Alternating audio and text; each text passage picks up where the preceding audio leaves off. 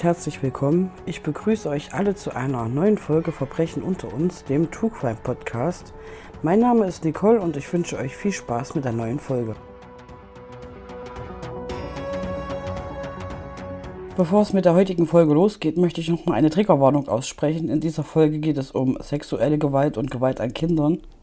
Falls ihr das nicht hören könnt, könnt ihr natürlich gerne ein bisschen vorspulen oder die Folge überspringen oder nicht alleine hören.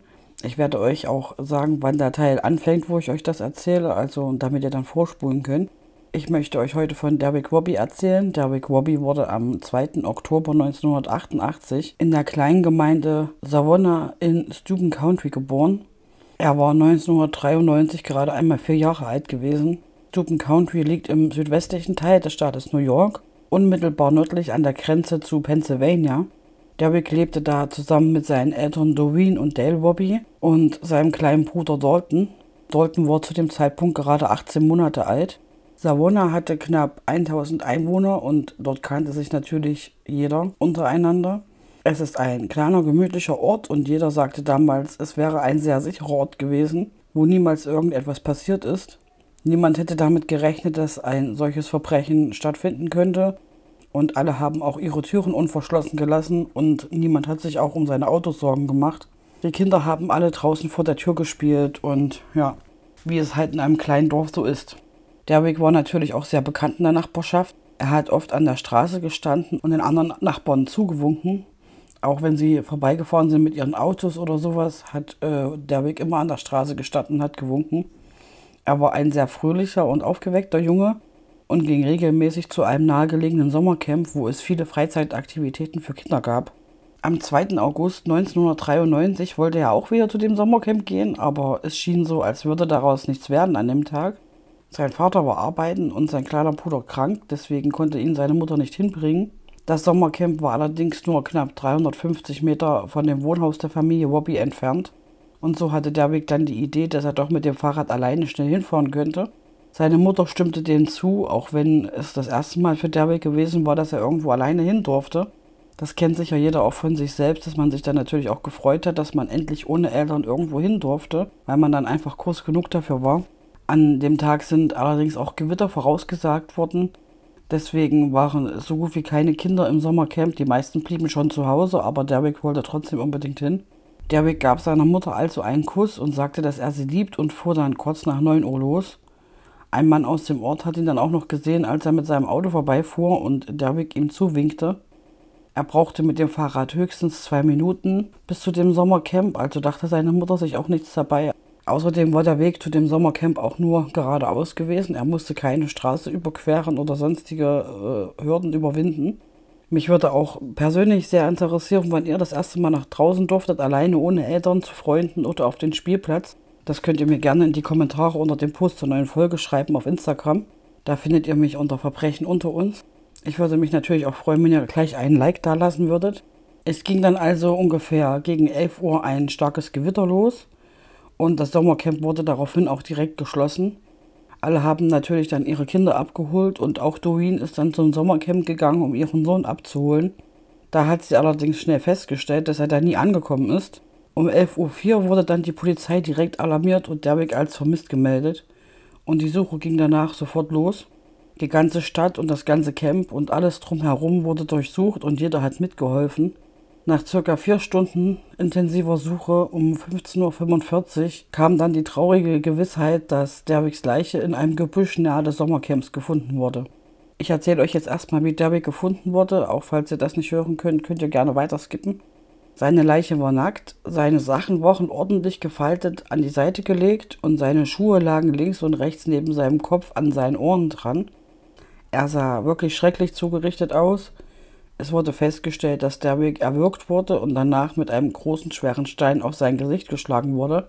Als wäre das dann nicht schon schlimm genug gewesen, hat man Derwick wohl auch mit einem Ast vergewaltigt. Als man Derwick gefunden hat, war natürlich der ganze Ort unter Schock gewesen. Niemand wusste, wer den Kleinen mit vier Jahren umgebracht hatte und wer sein Mörder gewesen ist. Jeder dachte, der Mörder muss von außerhalb kommen, weil sie sich einfach nicht vorstellen konnten, dass irgendjemand aus der Nachbarschaft ein Kind umbringt oder eine solche Tat begeht.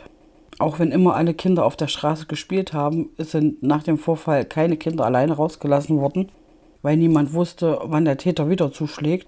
Die Polizei hatte leider auch keine Anhaltspunkte, bis sich irgendwann ein Junge gemeldet hat, der Derwick an dem Tag gesehen hat. Der Junge hieß Erwig Smith und war damals 13 Jahre alt. Er erzählte der Polizei, dass er an dem Tag gerade auch Richtung Sommercamp gefahren war und Derwick auf seinem Fahrrad gesehen hat. Allerdings sagte er, dass er auch nur an ihm vorbeigefahren ist. Es wäre ihm nichts Ungewöhnliches aufgefallen. Er hat auch keine unbekannten Personen gesehen oder Leute, die er nicht kennt. Die Polizei ging deswegen dann davon aus, dass der Täter von weiter wegkommen müsste und dass es ein Einzeltäter war.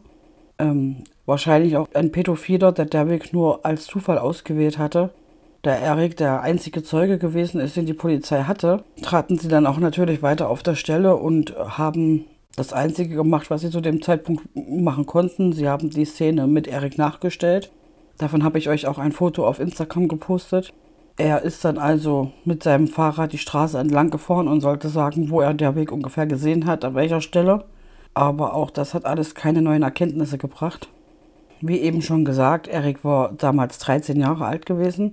Eric lebte mit seiner 16-jährigen Schwester Stacy bei seinen Eltern Ted und Tammy Smith. Dabei muss man sagen, dass Ted bloß sein Stiefvater ist. Alle beiden Kinder stammten aus der ersten Ehe von Tammy. Später hat sie dann Ted geheiratet und mit ihm dann auch nochmal ein Mädchen bekommen. Sie hieß Holly und war 1993 zwölf Jahre alt gewesen. Ted arbeitete in der Philip Lightnings Company und seine Frau Tammy kümmerte sich zu Hause um die Kinder und trainierte nebenbei die Softball-Liga der Mädchen. In den nächsten Tagen hat Eric dann in seinem nahen Umfeld immer wieder Fragen gestellt, was passieren würde, wenn feststeht, dass Derrick von einem Kind umgebracht wurde. Ob das Kind dann auch ins Gefängnis muss oder wie sich das verhält. Dabei hat sich äh, niemand irgendetwas gedacht. Also natürlich fanden sie die Frage schon komisch, aber seine Eltern hat es wohl auch nicht großartig interessiert, was er gefragt hat. Am 8. August 1993 gestand dann Eric den Mord an den kleinen Derwick seiner Mutter. Diese hat dann später am Abend noch die Polizei gerufen. Ich erzähle euch jetzt, was Derek der Polizei gesagt hat. Also wenn ihr das wie gesagt nicht hören könnt, dann äh, spult am besten ein Stückchen vor. Der Polizei hat Eric ähm, erzählt, dass er Derek an dem Tag getroffen hat und anhielt. Er sagte zu ihm, dass er eine Abkürzung zum Sommercamp kennt und dass er ihm diese zeigen möchte. Derrick wollte zwar erst nicht, aber nachdem Eric das ein paar Mal wiederholt hat, ist er dann mit ihm mitgegangen.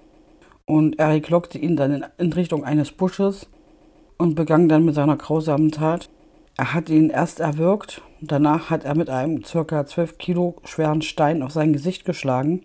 Eric hat ihm dann eine Serviette in den Mund gestopft und nahm dann die Brotdose aus seinem Rucksack, hat dann Cool Aid aus seiner Brotdose und schüttete das über die Wunden an Derricks Kopf.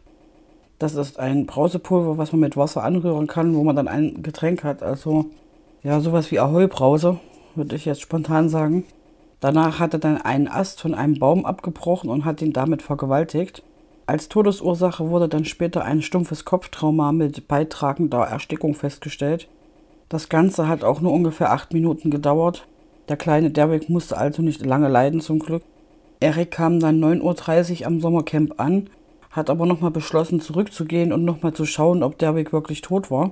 Allgemein war Eric Smith ein sehr zurückhaltender Einzelgänger, der wegen seiner Brille, seiner roten Haare und seiner abstehenden Ohren sehr oft gemobbt wurde. Er hatte auch keine Freunde und seine Schwester erzählte dann später, dass sie jahrelang auch von ihrem Vater missbraucht wurden. Eric ist in der Schule auch oft sitzen geblieben, seine Noten waren nicht die besten gewesen. Er hatte auch eine Sprachbehinderung, wodurch er lallte und spuckte und er ist auch immer sehr aggressiv und frustriert gewesen, wenn ihm Leute nicht verstanden haben aufgrund der Sprachbehinderung. Auf die Frage, warum er Derrick das Leben genommen hat, sagte Eric zu dem damaligen Zeitpunkt nichts. Später hat er dann erzählt, dass er sein ganzes Leben lang verletzt wurde und dass er auch mal jemanden verletzen wollte. Am 5. September fand dann ein Gedenkkonzert für Derrick statt um ihn zu ehren und auch um ein bisschen Geld zu sammeln für die Familie und die Beerdigungskosten. Dabei kamen dann ungefähr 25.000 Dollar zustande, wo ein Teil dann natürlich für die Beerdigung genutzt wurde und ein anderer Teil auf ein College-Konto für seinen kleinen Bruder Dalton eingezahlt wurde. Am selben Tag am selben Tag ist dann Eric angeklagt worden und es wurde bestätigt, dass er als Erwachsener verurteilt werden sollte. Am 10. September war dann eine Gerichtsverhandlung, wo Eric auf nicht schuldig plädierte, woraufhin er sich dann ein paar Tests durchziehen musste, die von der Staatsanwaltschaft und der Verteidigung beantragt wurden. Es wurde danach entschieden, dass er geistig in der Lage gewesen ist, vor Gericht zu kommen. Eriks Verteidiger plädierten allerdings auf Unzurechnungsfähigkeit und wollten das Verfahren auf ein Familiengericht verschieben, wo Erik dann eine mildere Strafe bekommen würde und auch psychologische Hilfe. Das wurde allerdings abgelehnt mit der Begründung des Gutachtens und von Eriks Geständnis. Die Verhandlungen gingen dann also am 24. Juli 1994 los. Mit dem Hintergrund der Ergebnisse der Tests, die vorlagen und durch die Tatsache, dass Erik noch einmal zurückgegangen ist, um zu schauen, ob Derek wirklich tot war, zeigte es der Jury, dass er sich dessen bewusst war, was er getan hat die Familie von Derwick wies die Entscheidung, dass Eric keine Kontrolle über sein Handeln hatte, energisch zurück, wo, obwohl Eric damals nie ein Motiv nannte, wurde dann vermutet, dass er aus Eifersucht gehandelt hat, weil Derwick ein besseres Leben als er hatte. Erics Verteidiger sagten, dass er unter einer Verhaltensstörung litt und sich Wut in ihm aufgebaut hatte, die er nicht ausdrücken konnte. Irgendwann ist sie dann explodiert und alles ist rausgekommen. Die Verteidigung sagte auch, dass Eric eine sadistische Seite hatte, die sich seiner Kontrolle entzog, was ihrer Meinung nach durch eine entwicklungsbedingte Anomalie zurückzuführen ist. Diese Anomalie wurde durch Medikamente ausgelöst, welche häufig für Epilepsie verschrieben werden. Seine Mutter hatte diese Medikamente in der Schwangerschaft mit Eric genommen und dadurch soll das wohl zustande gekommen sein. Sie erklärten, dass das Verbrechen nicht mit Absicht begangen wurde, sondern aus einer psychischen Erkrankung heraus. Eriks Stiefvater Ted sagte dann aus, dass Erik im Frühjahr zu ihm gekommen war, nachdem er sich mit seiner Schwester Holly gestritten hatte. Er sagte ihm, dass er das Gefühl habe, jemanden verletzen zu wollen, und Ted machte ihm dann den Vorschlag, sich einen Boxsack zu holen, damit er da seine Wut auslassen konnte. Später kam Eric dann zurück und sagte, dass er ein paar Mal gegen einen Baum geschlagen hat, bis seine Hände geblutet haben. Allgemein war Eric auch sehr sauer, weil seine Schwester Holly von den Großeltern väterlicherseits überhäuft wurde mit Geschenken und Aufmerksamkeit. Eric hingegen wurde absolut keine Beachtung geschenkt, als ob er gar nicht existieren würde. Er hat dann auch erst sehr spät erfahren, dass Ted nicht sein leiblicher Vater ist und wurde dann sehr oft krank und zog sich immer mehr zurück. Bis er elf Jahre alt war, hat er auch regelmäßig eingenässt als Erik drei Jahre alt gewesen ist, stand er einmal mitten in der Nacht auf und ging in die Küche und zündete einen Stapel Papiere an, was dann auch noch rechtzeitig entdeckt werden konnte, sonst hätte das ganze Haus gebrannt. Mit neun Jahren hat er dann auch die Katze eines Nachbarn mit einem Gottenschlauch erdrosselt, weil sie ihn genervt hatte. Seine Schwester Stacy war damals 16 Jahre alt und ist im Juni 1993 ausgezogen. Sie erzählte dann, dass es in der Familie schon immer verbale und körperliche Misshandlung gegeben hat Sie sagte auch, dass die Kinder immer angeschrien wurden und dass ihr Stiefvater Ted sie auch sexuell missbraucht hatte, was dazu geführt hat, dass sie depressiv wurde und eine Überdosis nahm. Das hat sie allerdings überlebt und hat dann später eine Anzeige gemacht gegen ihren Stiefvater.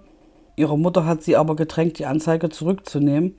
Also sagte Stacy, dass sie gelogen hat. Dann beschrieb sie Eric, dann beschrieb sie Eric noch als fürsorglichsten Teil der Familie. Nachdem die Jury alles gehört hatte, zogen sie sich für ungefähr acht Stunden zurück. Am 16. August 1994 um 9.44 Uhr wurde Eric dann wegen Mordes, Mordes zweiten Grades verurteilt. Und am 9. November 1994 gaben sie ihm dann die Höchststrafe, die er damals hätte als jugendlicher Mörder bekommen können. Er bekam neun Jahre bis zu lebenslanger Haft. Bei der Verlesung des Urteils zeigte er keine Regung oder Emotionen, Allerdings hat sich die Familie Robby natürlich sehr gefreut darüber. Das Urteil hat damals sehr die Nation gespalten. Also viele sagten, dass die Haftstrafe viel zu hart war für einen 13-jährigen Jungen, dass er psychisch krank war und selbst jahrelang missbraucht wurde und deswegen er Hilfe bräuchte von einem Psychologen, anstatt ins Gefängnis gesteckt zu werden. Die andere Seite sagte, dass er aber auch einen vierjährigen Jungen das Leben genommen hat und dass der kleine Derwick nichts dagegen tun konnte, weil er ihm auch komplett unterlegen war. Außerdem wurde natürlich auch viel kritisiert, dass er ihn nicht einfach nur umgebracht hat, sondern richtig gequält und er wusste auch ganz genau, was er tat. Also auch die Art und Weise, wie sie die Leiche von Derwick gefunden haben, wurde damals so aufgenommen, als es äh, wäre es irgendein Ritual gewesen, weil er die Sachen ja noch ordentlich hingelegt hat und die Schuhe neben seinen Kopf gestellt hat. Auch die Familie Robbie musste mit sehr, sehr viel Hass klarkommen. Also viele Menschen fanden es unglaublich, dass sich die Familie gefreut hat, als Eric verurteilt wurde. Er war ja schließlich noch ein Kind gewesen, aber ich finde, man darf auch nicht vergessen, dass dieser Junge, auch wenn er erst 13 Jahre alt war, ihren Sohn umgebracht hat. Also, und ich persönlich denke, dass es dann die Entscheidung der Familie ist, ob sie mit dem Täter Mitleid empfinden oder nicht. Also das muss ja dann auch jeder selber entscheiden. Und ich denke, wenn man in so einer Situation nicht ist, und das will man ja auch nicht sein, dann kann man sowas auch einfach nicht nachempfinden. Mich würde aber auch interessieren, was ihr dazu sagt. Also findet ihr das Urteil zu hoch oder zu niedrig? Das könnt ihr gerne auch unter dem Post zur aktuellen Folge auf Instagram schreiben. Mein Profil auf Instagram Verbrechen unter uns habe ich euch aber auch in der Folgenbeschreibung nochmal verlinkt. Als Erik dann im Haft saß, war er in den ersten drei Jahren in einer Jugendanstalt und kam dann mit 16 Jahren in ein Gefängnis für Erwachsene. Er verstießte auch immer wieder gegen mehrere Regeln. Unter anderem hat er auch einen direkten Befehl missachtet und auch heimlich geraucht. Ein paar Jahre später hat Erwig dann im öffentlichen Fernsehen ein Interview gegeben und hat dabei einen Entschuldigungsbrief vorgelesen. Den möchte ich euch natürlich auch vorlesen. Ich weiß, dass meine Handlungen einen schrecklicher Verlust in der Familie Robbie verursacht haben und das tut mir wirklich leid. Ich habe versucht, so viel wie möglich darüber nachzudenken, was Derbeck niemals erleben wird. Seinen 16. Geburtstag, Weihnachten, jederzeit ein eigenes Haus zu besitzen, seinen Abschluss zu machen, aus College zu gehen, zu heiraten, sein erstes Kind. Wenn ich die Zeit zurückdrehen könnte, würde ich mit Derbeck tauschen und all die Schmerzen ertragen, die ich ihm zugefügt habe. Wenn es bedeuten würde, dass er weiterleben würde, würde ich die Plätze tauschen, aber ich kann nicht. Ab 2002 wurde ihm dann zehnmal die Bewährung verweigert, die er nach neun Jahren Haft beantragen konnte. Ab 2005 hatte er dann eine saubere Akte und ist nicht mehr negativ aufgefallen. Während einer Bewährungsanhörung 2012 erklärte er, dass er sich damals den Auswirkungen nicht bewusst gewesen ist und dass er aufgrund seines eigenen Mobbings und Missbrauches gefühlskalt war. Er sagte, dass er sich einfach ein Opfer ausgewählt hat was verwundbar und ihm klar unterlegen war, damit er ihn überwältigen konnte und seine angestaute Wut auch rauslassen konnte. Er glaubte, dass er durch eine Therapie im Gefängnis seine Probleme in den Griff bekommen hat, aber auch dieser Bewährungsantrag wurde dann abgelehnt. Bei einer Anhörung im Oktober 2021 bekam er dieses Mal einen Zuspruch. Er wurde also am 1. Februar 2022 nach 27 Jahren im Alter von 41 Jahren aus der Haft entlassen. Am 17. November 2021, kurz nach der Entscheidung des Gerichtes, Erik aus der Haft zu lassen, fand dann in Savona eine Mahnwache statt. Die Gemeinde hat dann still protestiert gegen die Freilassung von Erik. Und Derricks Großonkel hat dann im Park von Savona eine Statue für ihn aufstellen lassen, die an sein kurzes Leben erinnern sollte. Erik zog dann nach seiner Haft nach Queens. Er wollte dort eine Familie gründen und heiraten. Er hat sich im Gefängnis bereits mit einer Frau verlobt, die hat ihn damals angeschrieben, weil sie Rechtsanwältin werden wollte und ihn über seine Tat ja ausgefragt hat. Sie haben sich dann immer wieder Briefe geschrieben und ineinander verliebt. Er wollte arbeiten gehen und hat im Gefängnis ein Zertifikat bekommen für Tischlerei und Elektroinstallation.